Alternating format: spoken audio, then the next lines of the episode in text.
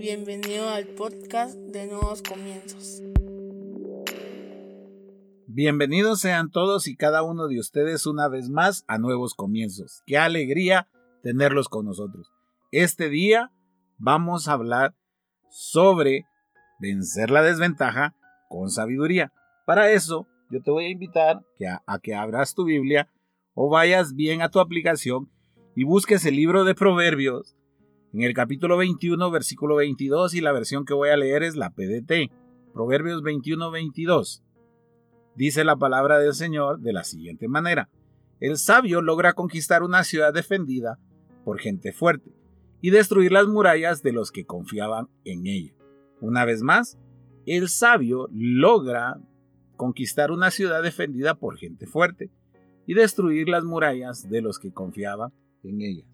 Te voy a invitar a que cierres tus ojos, vamos a orar, Padre, en el nombre de Jesús, te pedimos que hables a nuestra vida, a nuestra mente, a nuestro corazón, a nuestro espíritu, que quites todo estorbo, toda distracción que podamos tener, Señor, para que podamos comprender a cabalidad todo lo que tú quieres enseñarnos este día por medio de este podcast. Te pedimos que nos permitas aprender, discernir, pero sobre todo, Señor, poner en práctica la palabra que tú envías a nosotros, Señor. En el nombre de Jesús. Amén y amén. Quiero empezar con una pregunta. ¿Cuántas veces te has sentido en desventaja en tu vida? Yo creo que todos nos hemos sentido en desventaja en algún momento, por diferentes factores. Podría mencionar muchísimos, pero solo con mencionarnos me comería todo el tiempo del podcast. Pero creo que todos y cada uno de nosotros en algún momento de nuestra vida nos hemos sentido en desventaja frente a algo o frente a alguien. En mi caso, yo no solo una vez, sino muchas veces. Sabes, este pasaje nos dice que nosotros podemos eh, conquistar lo improbable y derribar lo imposible. Sí, como lo oyes, conquistar lo improbable y derribar lo imposible. El sabio logra conquistar una ciudad defendida por gente fuerte, o sea, más fuerte que uno, más grande que uno, con más fortaleza que uno, con más músculo que uno, a eso se refiere. Y logra destruir las murallas de los que confiaban en ellos. Hay situaciones, hay murallas, hay situaciones en las que nosotros no podemos avanzar más. Sentimos que topamos contra la pared. Si te has sentido así, este podcast es para ti. Esta, esta enseñanza nace a raíz de, de un devocional, pero no daba tiempo para explayar todo lo que necesitábamos aprender. Vencer la desventaja con sabiduría. Así que voy a utilizar una, una parte de la Biblia muy conocida, archimega recontra conocida, pero creo que la revelación que Dios nos ha dado para el día de hoy es completamente diferente a como se nos ha predicado. Por lo tanto, ve a 1 Samuel 17, que es la historia de David contra Goliat. Si tú hubieses estado ahí sin saber lo que iba a pasar, sin saber el desenlace, ¿cuántos hubiéramos apostado por David y cuántos hubiéramos apostado por Goliat? Yo personalmente, sin mentir y sin decir nada, yo hubiese apostado por Goliat y que ni siquiera hubiera tenido que sudar para ganarle a David. Tal vez para que me comprendas un poquito, es como es como que hoy pusieran a jugar a Francia con todos sus seleccionados, con los mejores, contra el campeón nacional de Guatemala. No voy a decir nombres ni nada para que nadie se sienta aludido, pero contra el que fuese campeón nacional de Guatemala en fútbol. ¿Cuántos le apostarían a Francia? ¿Y cuántos le apostaríamos al campeón nacional de la Liga de Fútbol de Guatemala? Yo creo que todos nos iríamos por Francia. Algo así era ese enfrentamiento. Lo que no me gusta es que a veces nosotros predicamos como que el Señor tenía la obligación de que David ganara. O sea, como que el Señor hizo ganar a David porque al final lo tenía que hacer ganar y minimizamos mucho la sabiduría que había depositada en David. Y eso no lo explicamos, no lo predicamos, y por eso creo que hoy podemos aprender algo. Una de las desventajas que muchas veces nosotros tenemos son las palabras que vienen a nosotros. Son los pensamientos que alguien ha puesto en nosotros. Esa es la primera desventaja que tenemos para emprender algo o para conquistar algo. Todas esas palabras que alguien nos dijo o que alguien nos dice y que nosotros al final las volvemos pensamientos de nosotros. Si vas a 1 Samuel 17:28 encontrarás que el hermano mayor de David, cuando lo oyó hablar con los hombres de la batalla, se puso furioso con él y le reclamó, ¿qué has venido a hacer aquí? ¿Con quién has dejado esas pocas ovejas en el desierto? Yo te conozco Eres un atrevido y malintencionado. Seguro que has venido a ver la batalla. Imagínate esas palabras. Muchas veces nosotros tenemos un sueño, una meta, y comienza, y comienza uno a ponerse un montón de etiquetas, a batallar con su mente. Empezamos a decir no puedo, eh, no, no, estoy hecho para eso, no creo que, que sea el mejor para esto, em, es imposible, em, mejor intento otra oportunidad. Y comenzamos a acceder ante esos pensamientos a causa de que alguien en algún momento nos dijo que no estábamos catalogados o capacitados para hacer alguna tarea en especial. En este caso, David empieza esta batalla ya perdiendo mentalmente contra su hermano, en la buena teoría, porque su hermano estaba tratando de minimizar a David. ¿Cuántas veces no te han minimizado a ti otras personas? ¿Cuántas veces tú mismo no te has minimizado? Pero David sabía perfectamente que él no tenía que hacer caso a esas palabras, que las palabras se las llevaba el viento. Y él debería usar palabras internas del propósito de su vida. David sabía que él iba a ser rey y como tal, él tenía esa promesa adelante, algo que su hermano también sabía, pero lo quería minimizar. ¿Sabes? Tú tienes un plan, tú tienes un propósito en esta vida que Dios ha puesto sobre ti. El ser pastor, el ser un ingeniero, un arquitecto, el ser un comerciante exitoso, el ser un buen papá, el ser un buen proveedor, una buena esposa, el ser una mujer sabia, el ser un buen hijo, un hijo ejemplar. Pero muchas veces nosotros no pensamos en eso, sino pensamos en nuestra situación actual y empezamos a decir, ¿quién se va a fijar en mí? ¿Cómo va a ser eso que yo pueda ser responsable? ¿Cómo puede ser que, que algún día voy a tener una casa? ¿Cómo puede ser que, que voy a conseguir el trabajo soñado? Y comenzamos a pelear con las propias palabras que tenemos nosotros o que nos ha puesto alguien. David venció este primer escollo haciendo caso omiso a esas palabras. Lo primero que nosotros debemos de hacer para vencer la desventaja con la sabiduría es ignorar las palabras que hay ya instauradas en nuestro cerebro, en nuestra mente, dejar de estarnos calificando y etiquetando conforme a la sociedad. Lo segundo que David encuentra es su experiencia, aprender de lo vivido. Muchas veces nosotros nos preguntamos por qué me tocó la vida que me tocó y hasta la criticamos y hasta nos quejamos, es que a mí no me tocó una buena vida, es que a mí me faltó esto y que a mí me faltó aquello. David bien pudo haber agarrado todo lo que le había sucedido y negarse, así como se los estoy diciendo, negarse a enfrentar al, al gigante. No lo hace, todo lo contrario. Usa su vida como un trampolín. Porque entonces él viene y dice lo siguiente. Ve al versículo 34 siempre del capítulo 17, primera de Samuel. David respondió, a mí me toca cuidar el rebaño de mi padre. Cuando un león o un oso viene y se lleva una oveja del rebaño, yo lo persigo y lo golpeo hasta que suelta la presa. Y si el animal me ataca, lo sigo golpeando hasta matarlo.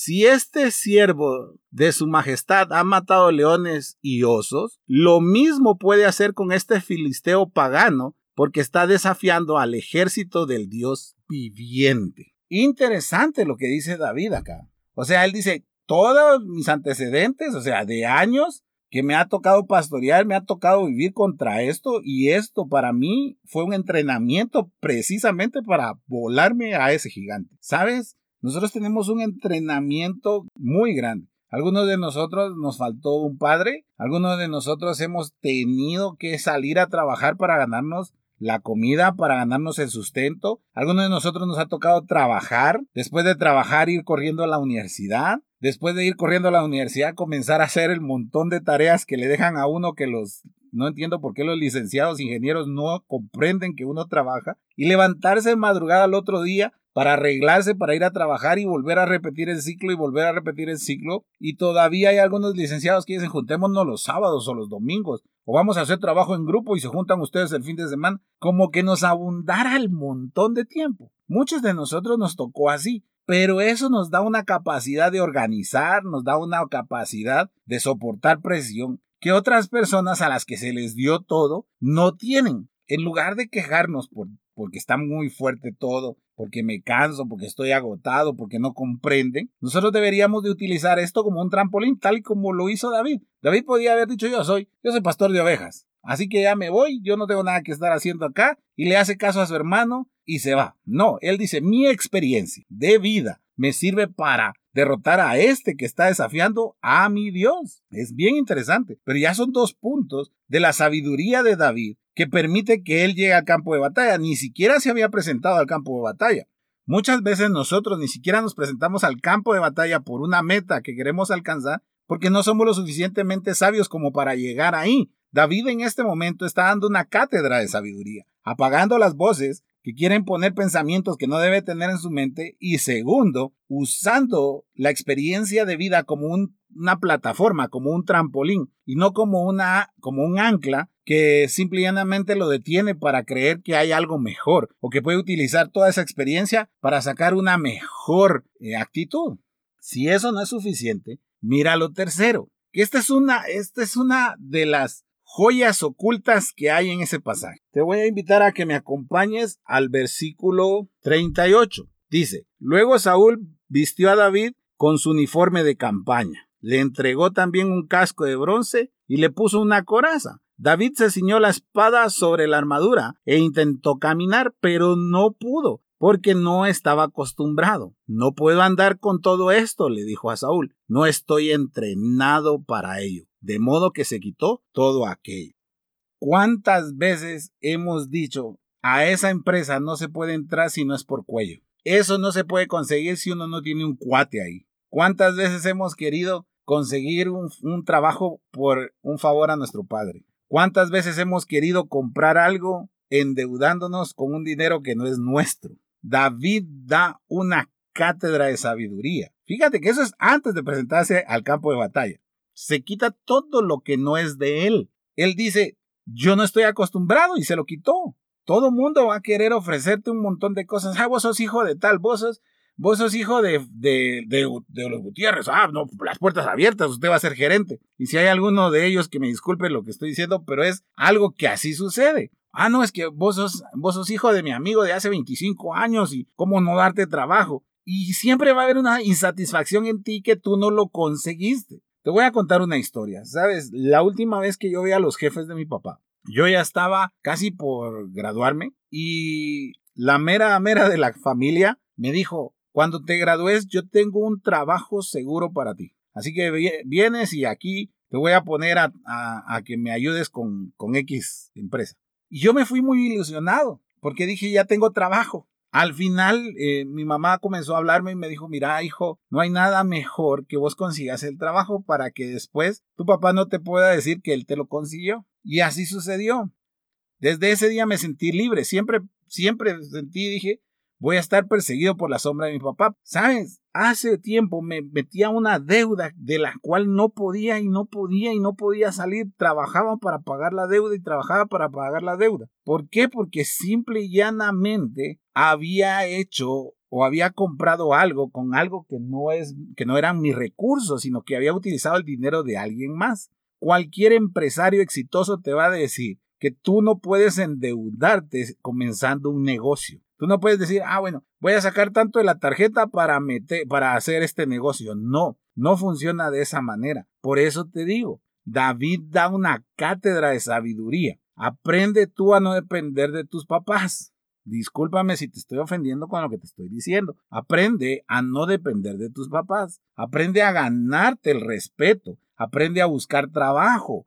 Aprende que tú puedes salir adelante, no por un tema de no quererlos ayudar a ellos, sino por un tema de independencia y de sabiduría a largo plazo. Porque con tus papás siempre vas a tener un conflicto. Tarde o temprano van a dejarte de ver como empleado y te van a ver como hijo. O los mismos empleados te van a ver como el hijo del dueño. Entonces tú no vas a poder hacer una carrera porque siempre vas a tener la etiqueta. Si ese día David hubiera peleado con la armadura del, del rey y hubiese ganado, muchos hubieran dicho, Ganó porque llevaba la armadura del rey. Seguro que la armadura del rey infundió miedo en Goliat. Te lo aseguro, aunque Saúl también estaba temblando al lado de todo su ejército. Es bastante interesante. Pero muchas veces queremos acudir al campo de batalla de nuestras metas con cosas que no nos pertenecen. Aprende que si tú pones un negocio y tiene éxito, vuelve a reinvertir. No estés pensando en endeudarte. No estés pensando en utilizar la recomendación de otra persona. No estés buscando un fiador si la misma Biblia dice que uno no debe ser fiador de nadie. Interesante cómo la sabiduría de David lo logra poner en el campo de batalla. David tuvo que pasar varias etapas de sabiduría para enfrentar esa desventaja que tenía. Porque como te dije al principio, nadie, nadie le iba a apostar a David. Nadie. Lo siguiente es impresionante. David sabía que las palabras se las lleva el viento y que el enemigo siempre quiere meter en nosotros dardos, pensamientos. Es contrario a lo anterior. Mira, no solo Goliat era imponente, era grande, sino que tenía una labia increíble. Por eso 40 días y 40 noches estuvo gritándole al ejército de Israel y todos temblaban. Ya me imagino, miren qué tan grande soy, miren qué tan fuerte soy. Soy el mejor paladín del ejército enemigo y todos, sí, es cierto, es grande, es enorme, muchachos nos van a matar. Era uno. Yo, mi estrategia hubiera sido la del montonero. Yo hubiera agarrado a unos 15 y hubiera dicho a los mejores y hubiera dicho, miren, pues yo voy a ir al frente. Pero en el momento que él se me deje venir, se van todos ustedes contra él y en lo que llega a su ejército ya lo matamos y ahí ya le entramos al otro ejército. Así hubiese tenido que pensar yo. Pero este cuate tenía una labia. El enemigo tiene una labia increíble que si tú permitas, permites que él te hable, comienza a sacudirte tu fe. ¿Sabes cuántos cristianos hay con, con un terrible miedo en este tiempo? ¿Sabes cuántos cristianos piensan que se van a morir en este tiempo? ¿Sabes cuántos cristianos están escuchando noticias todo el tiempo y no se dan cuenta que esas noticias muchas veces, la gran mayoría, son manipuladas? Y ahí detrás de todas esas noticias está el enemigo. Y entonces no les permite eh, estar teniendo fe. David escucha lo que Goliat le tiene que decir, pero David le da una lección de oratoria a Goliat. Y esa ya en el campo de batalla, David, en el capítulo, en el capítulo, en el versículo 45, David le contestó, tú vienes contra mí con espada, lanza y jabalina, pero yo vengo a ti en el nombre del Señor Todopoderoso, el Dios de los ejércitos de Israel, a los que has desafiado. Hoy mismo el Señor te entregará en mis manos y yo te mataré y te cortaré la cabeza. Hoy mismo echaré los cadáveres del ejército filisteo a las aves del cielo y a las fieras del campo y todo el mundo sabrá que hay un Dios en Israel. ¿Sabes cómo atacas tú todos esos mensajes del enemigo? ¿Sabes cómo tú atacas toda esa labia del enemigo? Con fe, con declaraciones de fe. No declaraciones fáciles de fe, esas son otras cosas, sino con declaraciones de fe. Jehová es mi pastor, nada me faltará. ¿Acaso hay algo imposible para Dios? Textos bíblicos, textos que tú sabes que son verdad, no lo que te dijo un hombre, sino lo que está en la Biblia, en la palabra de Dios. Tú debes de creer en ello, debes de tener tu fe bien cimentada y saber que nada pasa sin que Dios dé la autorización y que tú estás peleando no por tus batallas, sino por el propósito encomendado de Dios para tu vida. Eso es lo que tú debes de hacer. Ahora, te voy a contar el secreto más grande que hay ahí.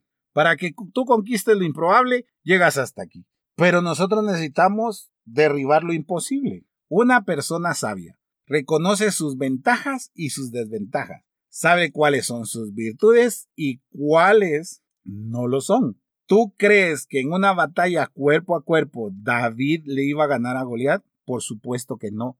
Goliat tenía más alcance, tenía más músculo, tenía una armadura la cual David no llevaba, tenía una lanza, tenía una jabalina, tenía un escudo, tenía un casco, y David no llevaba nada de eso. David sabía perfectamente que si él iba a una batalla cuerpo a cuerpo contra David, contra Goliat, perdón, iba a perder. Por eso es que él recoge las cinco piedras, porque él sabe que la única manera de vencer a Goliat era mantenerse fuera de su alcance. ¿Sabes por qué nosotros no podemos derribar lo imposible? Porque no comprendemos y no entendemos que el Goliat en nuestra vida es el pecado. Nos tratamos de acercar lo más posible al pecado pensando que lo vamos a derrotar. Y esa es una gran mentira que ha tenido esclavizado al pueblo de Jesucristo por mucho tiempo, que ha tenido esclavizado a muchos cristianos hasta el día de hoy, porque han jugado a ir a una lucha cuerpo a cuerpo contra el pecado. Yo he visto los jóvenes desafían al pecado. No, es que, olvídate, un videíto no le hace mal a nadie, Max. Así de casualidad me apareció la chabona ahí, entonces yo tengo que verlo. Y de todos modos después pido perdón. Ah, mira, es que ese dinero que está ahí nadie se da cuenta. Lo van a contar de aquí a, a unos años y no se van a dar cuenta, hombre. Pero a mí me sirven. Dios comprende que tengo que llevar el, el alimento a mi casa. Mentiras. Max, es que una palabrita ahí, una mala expresión, no le hace mal a nadie. Si es para desahogarse, hombre, eso es permitido. ¿Sabes? Yo asistí a reuniones de liderazgo de iglesia, donde en ese liderazgo se hablaban malas palabras y se permitían las malas expresiones. Y cuando querían corregir a sus hijos, no podían porque el testimonio de ellos no era el correcto. No porque tú estés en un grupo reducido, porque estés en un grupo donde tú te sientas seguro y nadie va a contar lo que estás haciendo. No por eso tienes que permitirte ir a una lucha cuerpo a cuerpo con el pecado. Vas a perder. No vas a ganar, vas a perder. David sabía que iba a ir a perder si iba a una lucha cuerpo a cuerpo contra Goliat. Por eso agarra la piedra, saca la onda y le tira a distancia a Goliat. Hasta que estaba derribado se acercó. Pero antes no lo hizo. ¿Sabes por qué nosotros seguimos topando con la misma pared? Por culpa del pecado que venimos arrastrando. Por culpa de ese jueguito de seguir buscando tres pies al gato. Por culpa de ese jueguito de, ah, bueno, pero es que eso, es chiquitito, Max. Te lo he dicho en otros podcasts. El pecado no tiene tamaño. Pecado es pecado. Debemos de aprender a dejar de estar jugando con el pecado. Dejémoslo, veámoslo de lejos, apartémonos, apartémonos del pecado. Vas a conseguir muchas bendiciones, realmente muchas bendiciones si tú te alejas del pecado. Te lo dice alguien que cayó en ese juego. Te lo dice alguien que comenzó permitiéndose cosas y que cuando sintió estaba fuera de la iglesia y, regresó 12 años después. Te lo dice alguien que disfrazó el pecado de la ausencia de un padre cuando realmente lo que yo estaba haciendo era jugando a que podía vencer el pecado y realmente el pecado me venció a mí. Y por eso me tardé 12 años en volver a la iglesia. No juegues con el pecado, no creas que eres lo suficientemente fuerte como para desafiar al pecado. No digas, ah, un traguito nada más y ahí quedó. Una fumadita y ya estuvo. No, esas son mentiras. Esas son mentiras. Cuando te des cuenta, el gigante ya te derrotó. Y vas a perder el propósito, no vas a conquistar las metas, te vas a sentir frustrado, te vas a sentir derrotado. ¿Por qué? Porque no fuiste sabio, sino que fuiste un necio. ¿Sabes? David consiguió la victoria porque sabía el propósito que había en su vida. No dejó que le pusieran etiquetas. No utilizó los recursos de nadie más. No le puso importancia a los dardos del enemigo, sino habló en fe. Y por supuesto, aprendió a saber cuáles eran sus virtudes y cuáles no. Nunca entró a una batalla cuerpo a cuerpo contra ese gigante, sino que lo derrotó a distancia. ¿Sabes cómo tú derrotas esas paredes que parece que no te dejan avanzar? Por medio de la oración. Por medio de la oración no de tus lágrimas, no de tus gritos, no de, ay Señor, caí engañado, no, por medio de la oración, una oración de fe, una oración que va conforme al propósito de Dios. No, no me malinterpretes en todo lo que quise hablar el día de hoy. Te quise ilustrar el pasaje que da pie a este, a este podcast. El sabio logra conquistar una ciudad defendida por gente fuerte. David logró conquistar esa ciudad defendida por Goliat, y destruir la muralla de los que confiaban en él. El ejército filisteo creyó que la muralla llamada Goliat les iba a dar la victoria. Gran sorpresa, porque dentro del pueblo de Israel había una persona sabia llamada David. Ojalá que hoy en día dentro de la iglesia encontremos sabios como tú que van a la batalla tomando las decisiones adecuadas, siempre buscando la sabiduría que viene de lo alto. Cierra tus ojos, vamos a orar. Padre, en el nombre de Jesús te damos gracias. Señor, tenemos que aceptar que muchas veces hemos sido imprudentes y lo que menos hemos sido es sabios. Debemos de saber que hay cosas, Señor, que, hemos hecho mal, que hemos tomado determinaciones o decisiones sin consultarte, sin tener sabiduría, por las prisas, por los problemas, por el agobio. Pero hoy, Señor, con lo que tú nos has enseñado y nos has, nos has a bien mostrado, Señor, Sabemos que debemos de buscar primero la sabiduría tuya, así como lo hizo David, tomar todos los recuerdos de nuestra vida y en lugar de estarnos quejando por la vida que nos tocó vivir, tomarla como un trampolín para el propósito que tú tienes, quitarnos todas las etiquetas y todos los no puedo de nuestra mente, no usar los recursos de otro para nosotros lograr nuestras metas, sino usar nuestros propios recursos, Señor. Así también, Padre, acallar todos los dardos del enemigo, porque simple y llanamente van menguando nuestra fe y todo lo contrario, defendernos por medio de palabras de fe que están en tu palabra, que tú nos has enseñado a lo largo de nuestra vida cristiana. Y sobre todo, Señor, ser prudentes en no acercarnos al pecado, porque eso nos permitirá, Señor, derribar murallas imposibles y conquistar lo que para nosotros es improbable. Gracias, en el nombre de Jesús. Amén y amén.